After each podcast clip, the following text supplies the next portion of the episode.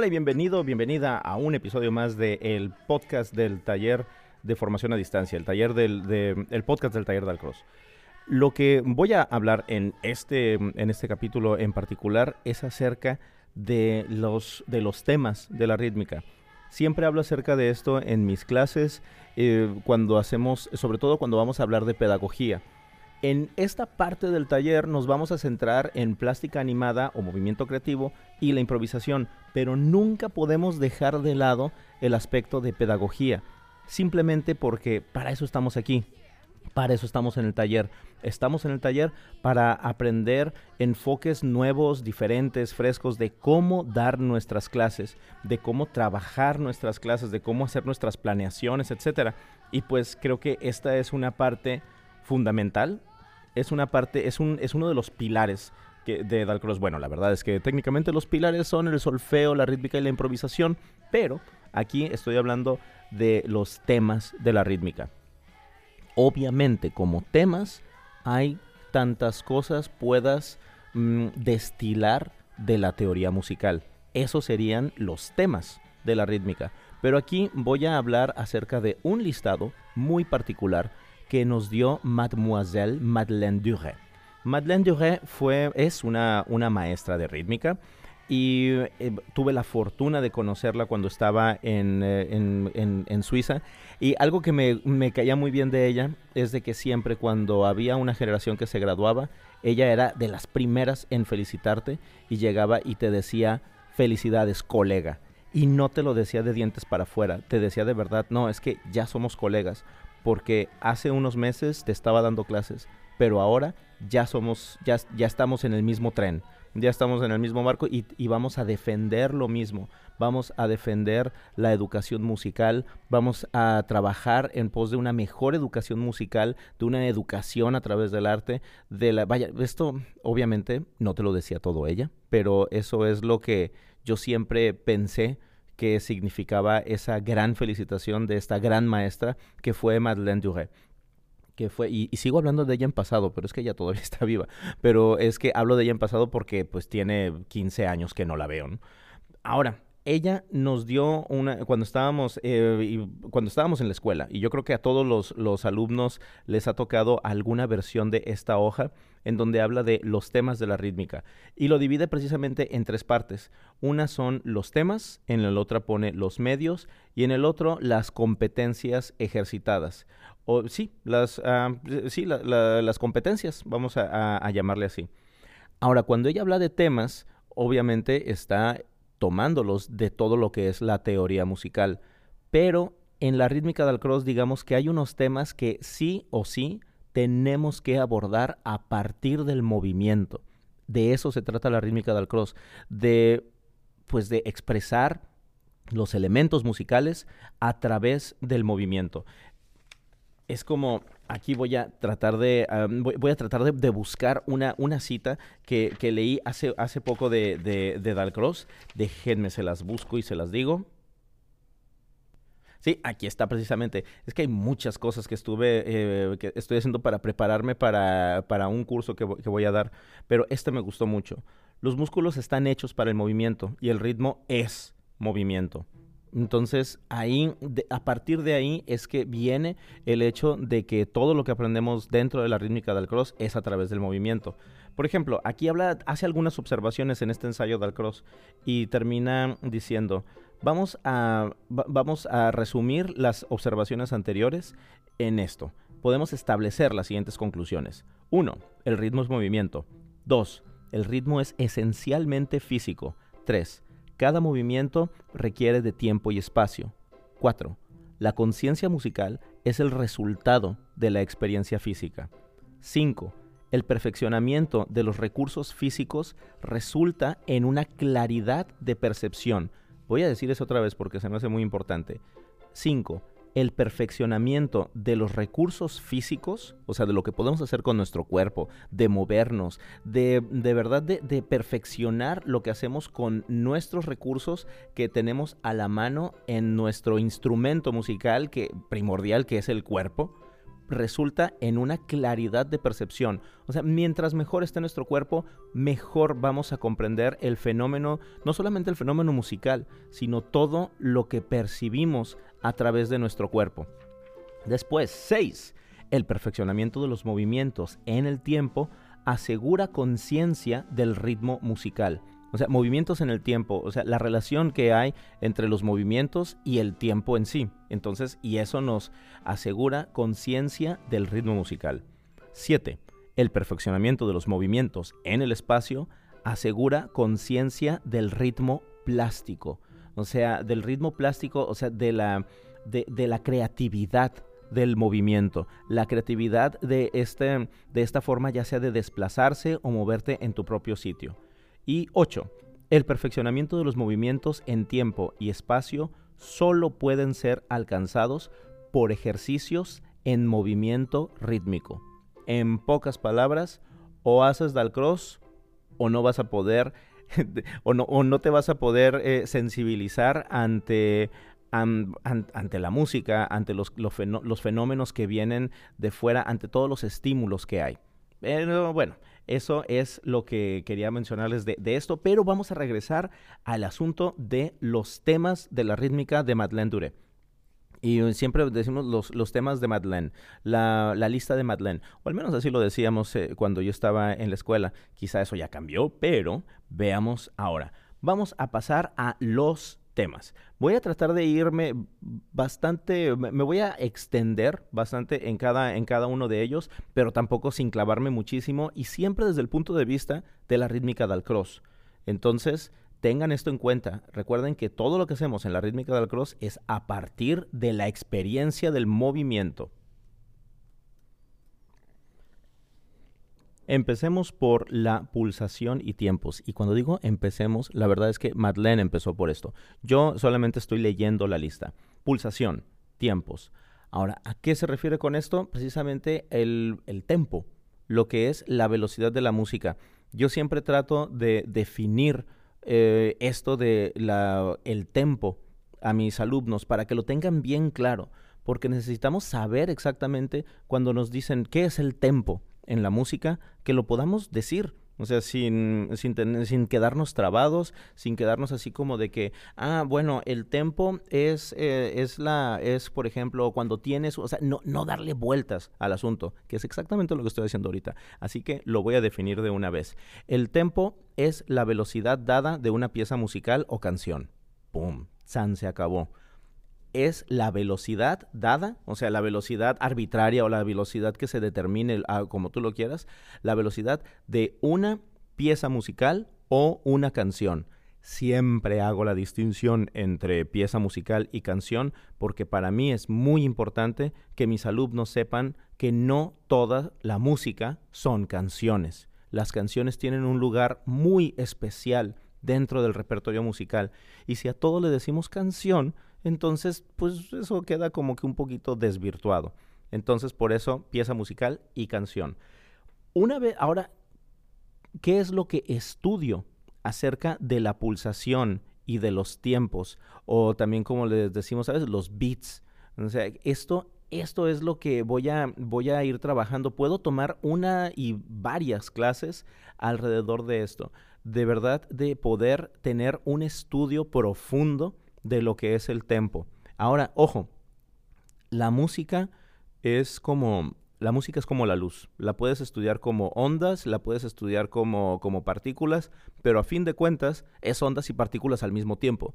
Entonces, la música la podemos estudiar desde el punto de vista de la, de, de este, ¿cómo se llama?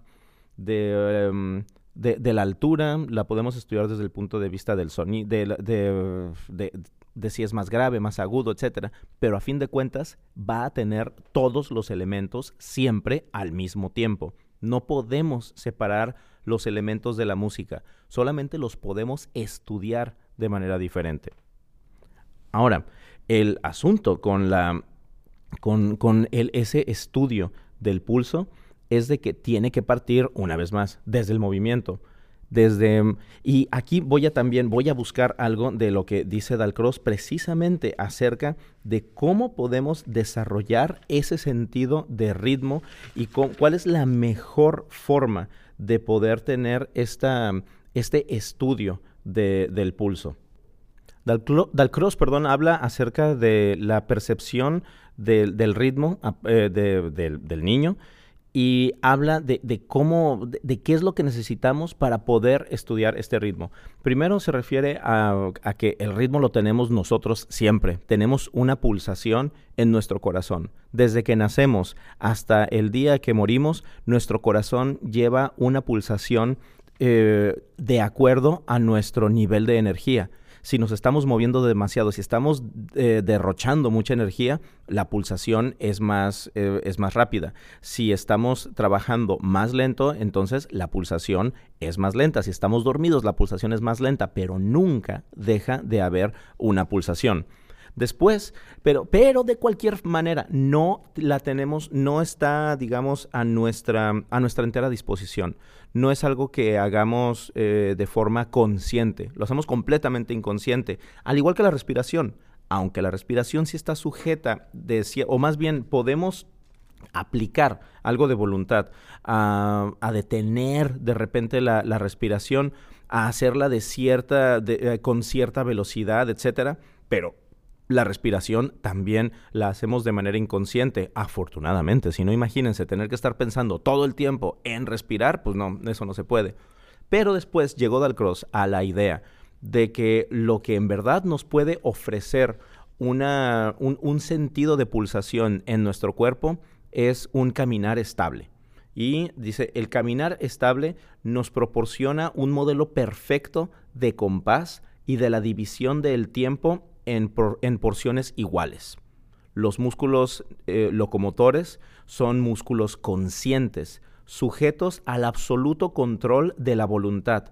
Entonces encontramos en caminar el punto de partida natural para la iniciación hacia el ritmo. En este caso específicamente la iniciación del niño o del infante hacia el ritmo pero podemos pensar esto para, para todo mundo. Y todo mundo está iniciado en el ritmo, ¿cierto? Porque todo mundo, todo mundo late el corazón, todo el mundo respira y todas las personas pueden caminar o desplazarse de alguna manera. Entonces tenemos ya una noción del ritmo. La cuestión con Dalcross es que la vamos a, lo vamos a hacer consciente y de eso se trata mucho, de, la, de esa toma de conciencia. Hacemos muchísimas cosas que tienen que ver con Dalcross. de hecho, todo lo que es la metodología Dalcross viene de las observaciones que él mismo hizo de sus alumnos y de las personas que lo rodeaban. No es solamente una ocurrencia intelectual que le tocó. De hecho, si fuera algo intelectual, estaría completamente en oposición al principio de la rítmica Dalcross, que es partir de la experiencia. Y por eso, siempre, la mayoría de las clases van a empezar con vamos a caminar con la música. Y tienes a los alumnos que van para allá, que van para acá, que escuchan cuando la música va un poco más rápido, un poco más lento, etc. Pero eso es lo que el, lo que el maestro está tratando de, guiar. Está tratando de guiar a los alumnos a través de un, eh, de un camino, perdón, para que ellos puedan experimentar la pulsación de cierta forma. Y después de eso, tiene que venir el análisis. ¿Qué fue lo que hicimos? No, pues caminamos más rápido, más lento, lo hicimos en diferentes direcciones, lo hicimos eh, apoyando el primer tiempo cada cuatro pasos, etcétera. Pero a eso es a lo que nos referimos con el estudio de la pulsación. Y lo que decía de que no podemos separar la música, o sea, de, de todo, así decir, ahora solamente vamos a hablar de pulsación, porque si estoy hablando de pulsación, entonces también voy a hablar de acento también voy a hablar de compás y obviamente voy a hablar de ritmo. Y eso es lo, importante, que siempre podamos trabajarlo todo junto aunque lo podamos, aunque lo tengamos que, digamos, eh, hacer explícito en algún momento. Pero siempre estamos haciendo, si voy a hacer un estudio del pulso, de cualquier manera, por contraposición, por oposición, perdón, debo de tener algo que se refiera a pulsación más rápido, más lento, pero también un pulso más fuerte, agrupar pulsos, etc. Y no tiene que ser de manera regular, ojo, porque lo hacemos de manera regular desde la música clásica para acá, desde, desde la música medieval, vamos a decir pero la música antes también tenía una variedad de, compases que apenas estamos retomando, y digo apenas hace como ciento y tantos años, pero lo vamos haciendo ya de una manera más, más consciente. Entonces, por ejemplo, ahora tenemos música que empieza en dos cuartos, pasa a tres cuartos, después siete octavos, etcétera, etcétera, etcétera, porque todo va apegado a la, a la necesidad de la melodía o del ritmo de la música en sí. Vaya, no estamos cuadrando la música dentro de un compás, sino que el compás se cuadra ante la música. Ahora voy al segundo punto de la lista de Madeleine. Vamos a la métrica. Y aquí en la métrica hablamos precisamente del el compás, los cambios del compás, la alternancia binario-ternario, o sea, eh, simple y compuesto, transformaciones métricas, polimetrías, divisiones de 12 corcheas y compases a tiempos desiguales. Pero vamos a empezar por algo muy sencillo que es el compás. Como dije hace rato, cuando hablamos de pulsación tengo que hablar también de cómo voy agrupando esos pulsos. Entonces, el trabajar con el compás puedes, eh, lo podemos trabajar de una manera muy natural. ¿Y cuál es el compás más natural que hay, sino el de dos tiempos? Porque cuando caminamos, caminamos con los dos pies. Entonces, y tenemos dos lados y tenemos arriba y abajo. Es lo más sencillo, trabajar con, un compás de dos tiempos.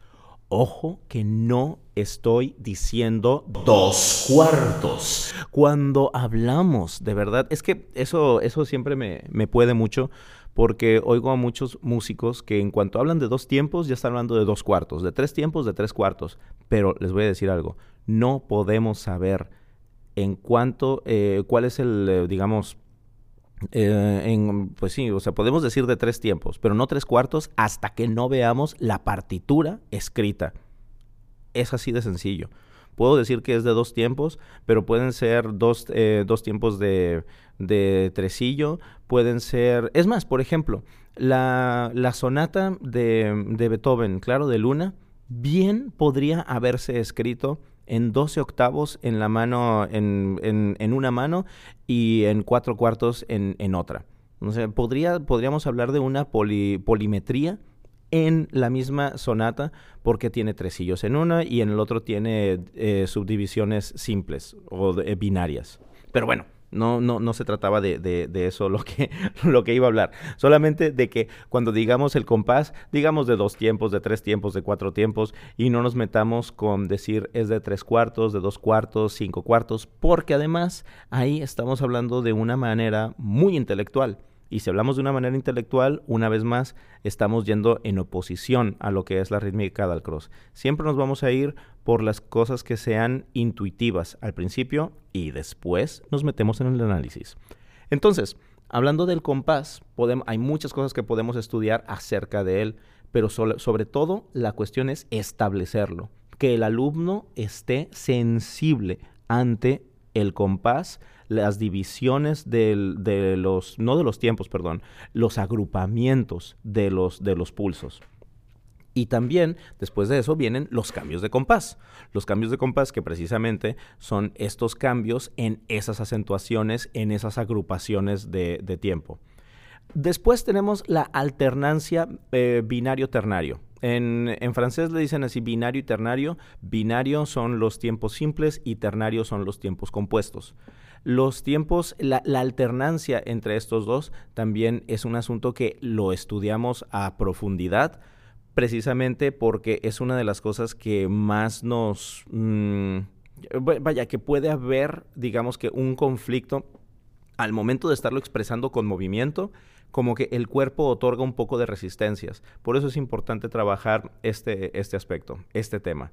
Las transformaciones métricas, o sea, pasarnos de, de por ejemplo, de tres cuartos a seis octavos eh, y hacer ta ta ta ta ta ta paran paran tiran tara ta tara ta taran taran taran u ocho octavos a cuatro cuartos pam pam pam pam pam pam pam pam pam pam pam tincan tan paran paran tan piran pam paran paran taran paran tiran y siempre son corcheas pero las agrupo diferente las polimetrías como lo que decía o sea varias formas de medir algo pero puede ser que lo, es cuando lo estoy tocando también al mismo tiempo. La idea es, recuerden, sensibilizar a los alumnos. No es que sean unos expertos en esto, no son técnicas de composición, es simplemente que los alumnos puedan percibir todas estas ideas a través de su cuerpo y que vayamos utilizando estos temas para mejorar su cuerpo.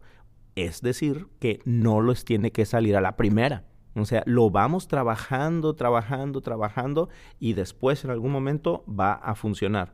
Después otro tema muy común es la división de 12 corcheas, porque a partir de esta división de 12 corcheas podemos hacer un gran número de ritmos o de polimetrías, por ejemplo, como 4 contra 3 o 6 contra, eh, ¿qué es este? 3 contra 2, etcétera.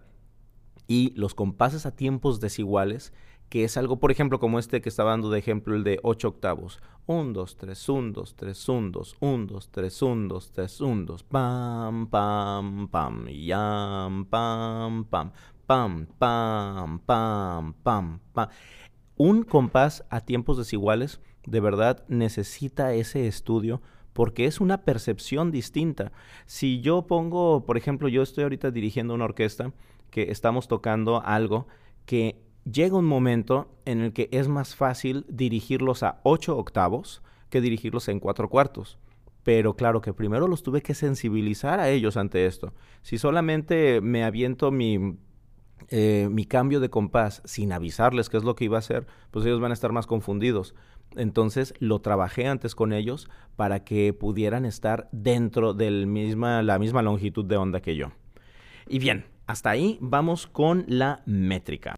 Después de esto, mi colega Madeleine se avienta otros 12 temas que ahorita solamente voy a mencionar por encima porque me quiero ir a lo más importante que es precisamente los medios. Pero bueno, Hablamos, habla también de ritmo, que eso la verdad es que cubre toda una suerte de, cuestiones, las polirritmias, después anacruza, cruza y metacruza, las síncopas, los ritmos complementarios, los contratiempos, en el número 8 la frase, después las formas, número 10 los silencios, el 11 es el canon, el 12 son las velocidades relativas, doble y mitad de rápido, en el 13 los contrastes, matices de dinámica, agógica y matices táctiles, y finalmente en 14 la melodía, la polifonía. Entonces todos estos temas los tienen como los temas, digamos, por por, por, excelencia los temas que tenemos que sí o sí abordar a través de, de, la rítmica todo lo demás que se te puede ocurrir a partir de la teoría musical se puede abordar a través de la rítmica, pero estos fueron así como los de base que vio Madeleine. Fueron para apoyar a los alumnos, para que tuvieran algo de dónde escoger al momento de hacer sus clases, sus preparaciones de clases de cuando estábamos estudiando. Pero ahora sí, vamos a los medios los medios que se trabajan a través de la rítmica del cross. Y me voy a ir de abajo hacia arriba del número 8 al número 1. En el número 8 tenemos la improvisación, y no hablamos solamente de la improvisación instrumental o la incluso la improvisación musical. Estamos hablando de cómo utilizas la improvisación como un medio para aprender, cómo estás desarrollando esa facultad de improvisación para que le sirva a tu desarrollo como ser humano. Después tenemos en el número 7 los ejercicios de grupo. Los ejercicios de grupo, o sea que es todo lo que trabajamos desde que estamos en pares, todo lo que hacemos en, en, cuartetos o lo que hacemos con el grupo completo. Todo lo que no sea un esfuerzo individual, pero que sea un esfuerzo de grupo, qué es lo que vamos a, a, trabajar, cómo es que podemos catalogar ciertos ejercicios dentro de esto que se llama el ejercicio de grupo. Cualquier cosa que no sea un esfuerzo individual va a ser un ejercicio de grupo pero ¿para qué te sirve? ¿Y cuáles son los ejercicios que se van a beneficiar de tener precisamente un esfuerzo de grupo. Porque hay algunos ejercicios que puedes decir, uy, esto para que lo hagan en el grupo se va a ver bien, pero quizá no, no tanto. Entonces siempre esto lo, lo tienes que considerar. Después tenemos en el número 6 la sistematización. O sea, ¿cómo es que un ejercicio es una sistematización de alguna reacción que ya estuvimos haciendo? Por ejemplo, cuando yo escuche, mm, vas caminando hacia adelante y cuando yo diga hop, vas a dar un paso hacia atrás y después continúas caminando hacia adelante. Cada vez que diga hop, pum, vas a dar ese paso hacia atrás. Pero después lo vas a sistematizar haciéndolo, por ejemplo, cada cuatro pasos o cada cinco pasos o cada tres pasos. Y eso es una sistematización. Estamos dando un patrón para, para, eh, para, esa reacción que tuviste antes, que fue hecha una reacción rápida, una reacción que, que la hiciste en el momento, pero ahora ya la tienes sistematizada. Y eso precisamente viene de ejercicios de incitación e innovación, pero ese es el número cuatro. Así que ahora vamos a la automatización. La automatización, que es el número cinco, es este, esta manera de poder trabajar sin tener que pensar en lo que estás haciendo. Por ejemplo, si puedes empezar a marcar un compás de cuatro tiempos mientras estás hablando, mientras estás platicando y tus brazos pueden seguir marcando este compás de cuatro tiempos, puedes decir que lo tienes auténticamente automatizado. Lo que sucede con las automatizaciones es de que siempre las tenemos que crear, tenemos que crear esos automatismos, pero el mismo Dalcross los decía, siempre tienes que crear los automatismos para después romperlos, porque ahí es cuando en verdad sabemos que un concepto fue aprendido. Si solamente estoy haciendo algo por repetirlo y repetirlo y repetirlo, pues sí, mecánicamente puedo decir que ya me funcionó y que ya lo estoy haciendo pero solamente hasta que a voluntad puedo detenerlo y lanzarlo otra vez, entonces ahí sí puedo decir que ese concepto está bien, pero bien aprendido. Después pasamos al número 4, la incitación e inhibición. Este para mí es básico, fundamental, tremendamente importante a trabajar. Me puedo aventar con grupos de primer año de primaria o de, preescolar me puedo aventar semanas haciendo un estudio sobre incitación e inhibición de distintas maneras, porque va a ser, a, fin de cuentas, es una de las cosas más importantes que necesitas en la vida. Olvídate solamente de ser músico, o sea, en la vida, el poder iniciar un movimiento y detener un movimiento a voluntad es súper importante. Y después hacerlo entre los diferentes miembros, que puedas caminar, mientras estás palmeando y después de tener las palmadas, pero que puedas seguir caminando y después de tener los pies, pero después accionas las manos y después accionas, etcétera, etcétera, etcétera. Por ejemplo, ahorita te voy a pedir, bueno, si vas manejando, por favor no hagas este ejercicio, pero haz este ejercicio solamente. Empieza solamente a palmear y cuando yo diga em, pies, te pasas, eh, caminas y cuando diga manos son las palmas. Entonces empezamos. Un, dos, tres, palmas. Pam, pam, tam, param, daram, dam, daram, pies, daram, dam, dam, dariri, darararam, daririram, palmas, daram, tam, tam, pies, darariri, palmas, daram, pam, tarararam, param, tam, pam, pies, dam, tam, tararariram, pam, pam. Muy bien. Y ahí puedes hacer una, e, es eso que te digo de incitación e inhibición. Ya es un pedacito para el estudio de esto, de este, mm, de este medio. Como decía antes, o sea, los músculos locomotores están de verdad dispuestos a la voluntad. Entonces tenemos que decidir arrancar o decidir detenernos. Y las manos también, pasa lo mismo. Entonces, ahora vamos a pasar a una siguiente etapa de este ejercicio. Ahora, si yo digo manos, arrancan las manos, pero solo hasta que vuelva a decir manos se pueden detener. Por ejemplo, manos.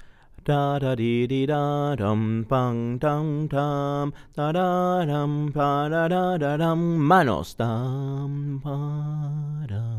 No haces nada, solo escuchas manos. Tam tararam, ting tirararam.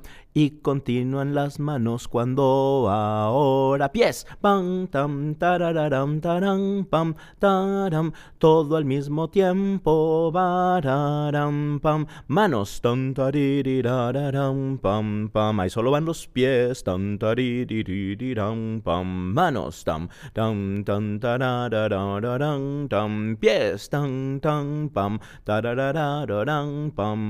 Manos. Y ahí es donde ya empiezas a tener una digamos, una reacción diferente y necesitas un nivel de atención diferente para poder hacerlo, que de eso se trata. Siempre hacer, buscar esa complicación, no solamente por la complicación, sino porque es importante que una vez de que, ah, ya me funcionó de tal manera, entonces me puedo pasar a la que sigue. Y eso es también, tiene que ver con la automatización. Y bueno, ahora vamos a la asociación y disociación mover, movernos con algo, movernos con la música, asociar el movimiento de los pies con las manos o también disociarlo. Este es uno de los, de los trabajos que hacemos muchísimo dentro de la rítmica del cross. Siempre los ejercicios tienen que estar anclados en uno de estos medios. Entonces, hasta ahorita vamos a repasar. Pueden ser improvisación, ejercicios de grupo, la sistematización, la automatización, la incitación e inhibición y ahorita estamos añadiendo asociación y disociación. ¿Qué tipo de ejercicio se te ocurre que puedes utilizar para trabajar asociación y disociación? Ojo, porque no tienen que ser los dos. Puedes trabajar un ejercicio que sea exclusivamente de asociación y otro que sea de disociación. Y y de verdad es un ejercicio que vale muchísimo la pena trabajar especialmente con niños pequeños, porque cuando ellos están aprendiendo acerca de asociar su movimiento, sobre todo si toman conciencia de esto después, esto va a ser muy valioso para su desarrollo. Ahora vamos a las reacciones. Reacciones auditivas, visuales, táctiles, por imitación, convencionales o mixtas. Vamos para allá, porque esta sí está bueno. Reacciones auditivas. Eso significa básicamente cuando escuches tal cosa, vas a hacer algo. Y ya. Punto. Las reacciones visuales es cuando veas algo. Cuando veas que alguien se detuvo, tú te detienes. Cuando veas que yo levante tal mano, tú vas a detenerte o vas a continuar caminando. Cuando tú veas algo en el pizarrón, cuando tú veas algo en, la, las eh, tarjetas que yo voy a mostrar, esas son reacciones visuales. Y las reacciones táctiles es lo que tú vayas sintiendo. Acordémonos que, eh, que el tacto es el sentido que se extiende por todo el cuerpo porque sentimos el tacto en, no solamente en las manos, lo sentimos en la cabeza, en los hombros, en donde sea que esté nuestra piel, que es todo nuestro cuerpo. Entonces ahí es donde tenemos ese sentido del tacto. Entonces las reacciones táctiles puede ser desde sentir la presión de, alguien, sentir la pulsación a través de hacer un juego de manos con, un compañero, de hacer, vaya, son muchos los estímulos que podemos tener de esta manera. Y los podemos tener también por imitación, o sea, las reacciones que tú haces cuando yo hago algo, tú lo haces. Después, convencionales, o sea, lo que digo de que cuando yo lo, yo lo digo, entonces tú lo haces, no que me tengas que imitar y finalmente mixto, que yo lo entiendo como lo que haces a veces de, manera combinada. O sea, que no es siempre solamente a través del oído lo que te está llegando, sino que muchas veces el oído y, el, y la vista están funcionando en conjunción para poder reaccionar hacia un estímulo. Entonces, vamos a ver. Tenemos hasta ahorita siete eh, siete medios que son por los que podemos hacer los ejercicios. Esto, por ejemplo, lo que yo te recomiendo es de que hagas un, como mapas mentales a partir de estos medios y que empieces a ver, ok, ¿qué ejercicios puedo hacer que se relacionen con la improvisación? ¿Qué ejercicios se relacionan con los ejercicios de grupo? Cuáles son, cuáles se prestan más a la sistematización, cuáles otros son así los que ya estoy haciendo que son, o más bien qué factor necesito para que ya haya una automatización cómo son las, eh, las condiciones que se necesitan para eh, presentar para que ya tenga un ejercicio que sea de incitación e inhibición, la asociación y disociación también, qué ejercicios puedo hacer que me pongan en valor este, este medio y cuáles son las reacciones auditivas que estoy trabajando con mis alumnos para que ellos las tengan conscientes y que esa conciencia sirva para su desarrollo.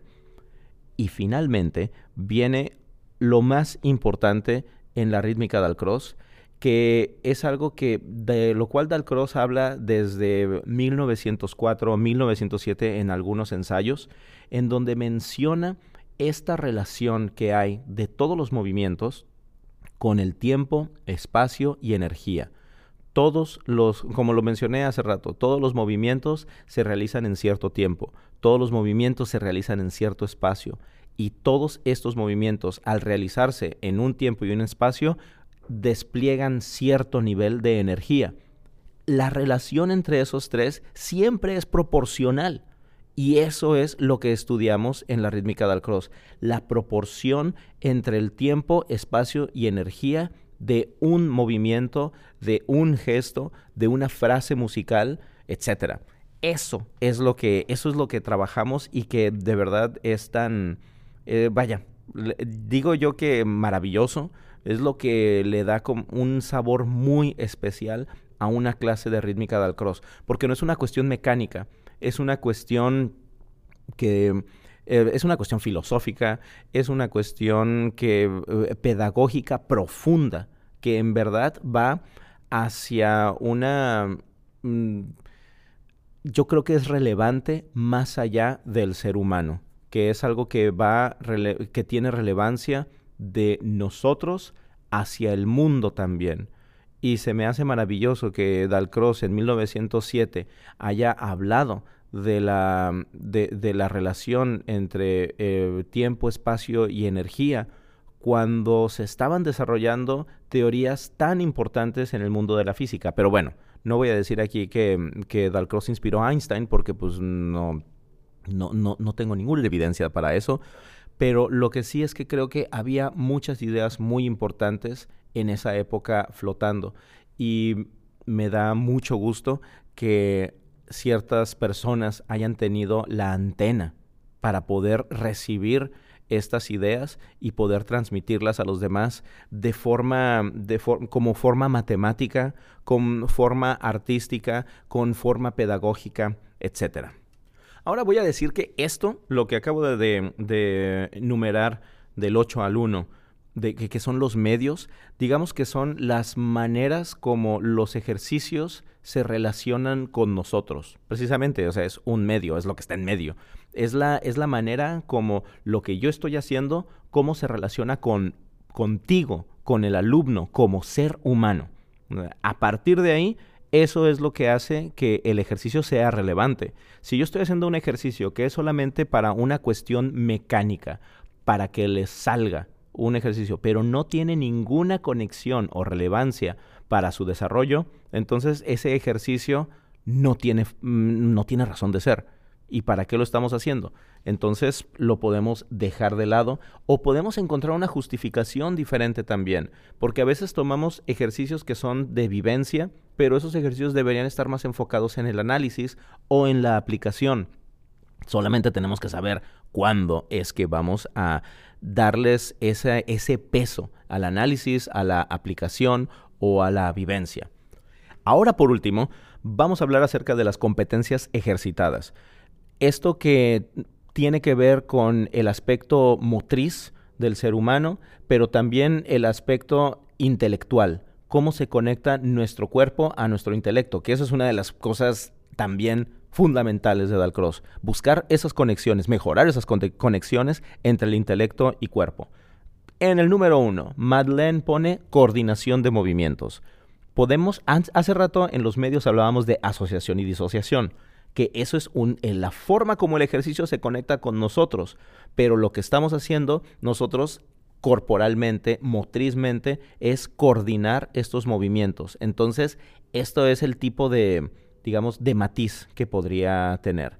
Después tenemos en el número dos la motricidad, lateralidad, esquema corporal y la soltura. Cuando habla de soltura aquí, en, tiene eh, en, francés la palabra es essence, que es como cómo te, te agarras, o sea, cómo de verdad estás afianzado, cómo esos conceptos están afianzados en ti. Entonces, ¿cómo está afianzado, pero no intelectualmente, sino en tu cuerpo?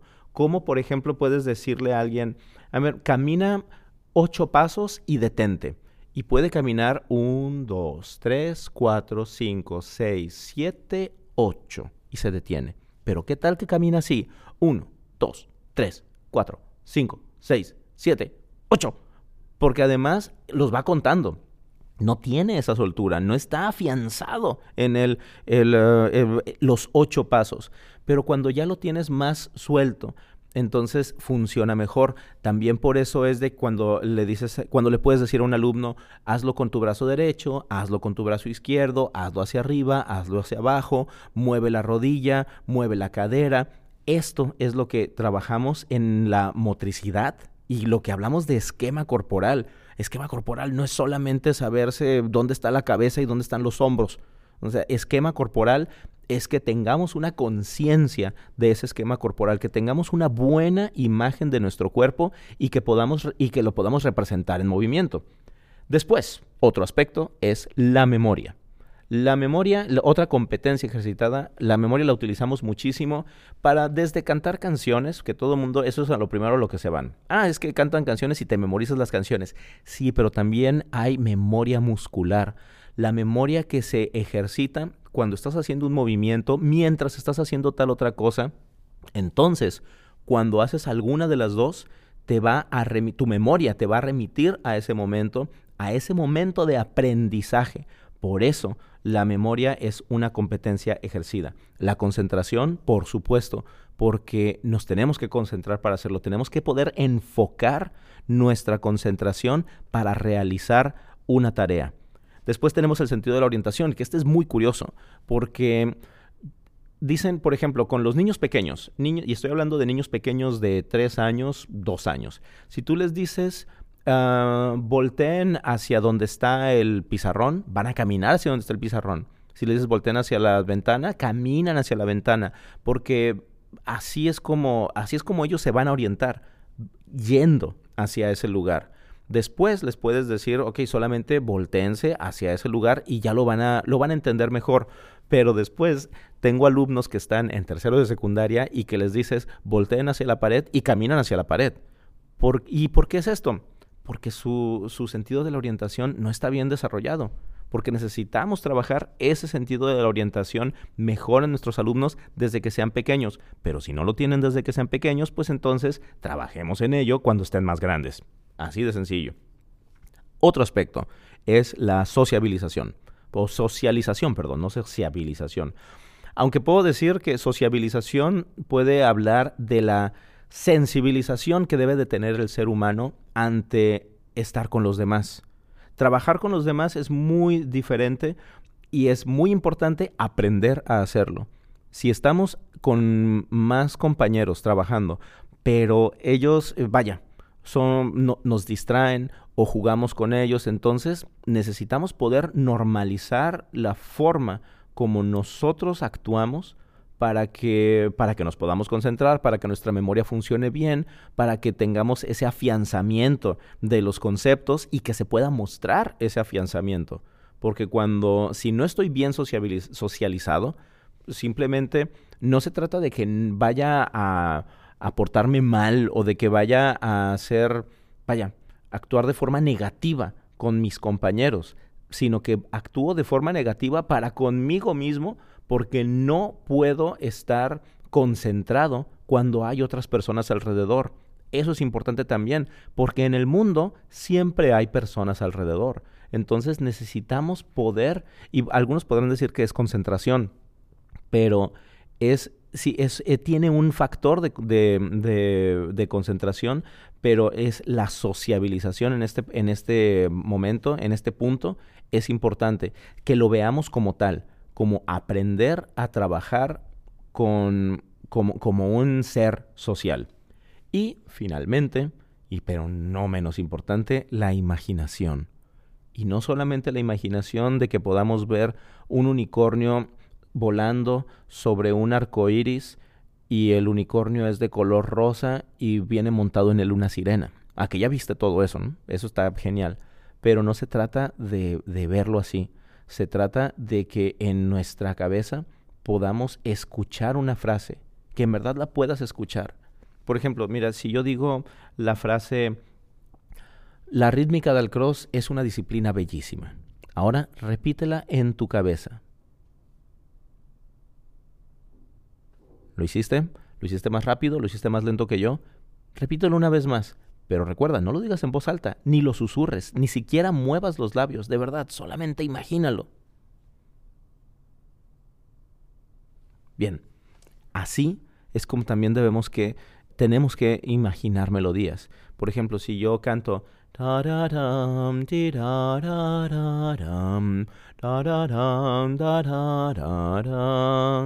y ahora imagínate eso, pero solo imagínalo. Pues así es como debe de funcionar la mente de un artista, la mente de un compositor, la mente de un músico. Y recuerda, todos somos artistas. En alguna medida, todos somos artistas, porque el arte es crear y el arte es creatividad. Y todos somos capaces de crear algo que nos va a ayudar para, para disfrutar, que nos va a servir para algo, pero todos somos artistas. Muchas gracias por haber estado escuchando el podcast del Taller Dal Cross. Espero que estos temas te, sirvan y por favor hazme saber tus comentarios. Nos puedes escribir a info.silitoarte.com. También puedes buscarnos en Facebook como Silito Arte, en Instagram, en TikTok, en YouTube también estamos como Silito Arte. Siempre, Silito Arte nos vas a encontrar por todos lados y de verdad los comentarios de personas como, como tú es lo que nos mantiene realizando estos contenidos para que sean más significativos Y recuerda, la vida es como una bicicleta. Para mantener el equilibrio hay que seguir pedaleando y sobre todo hay que seguir de frente. Hasta la próxima.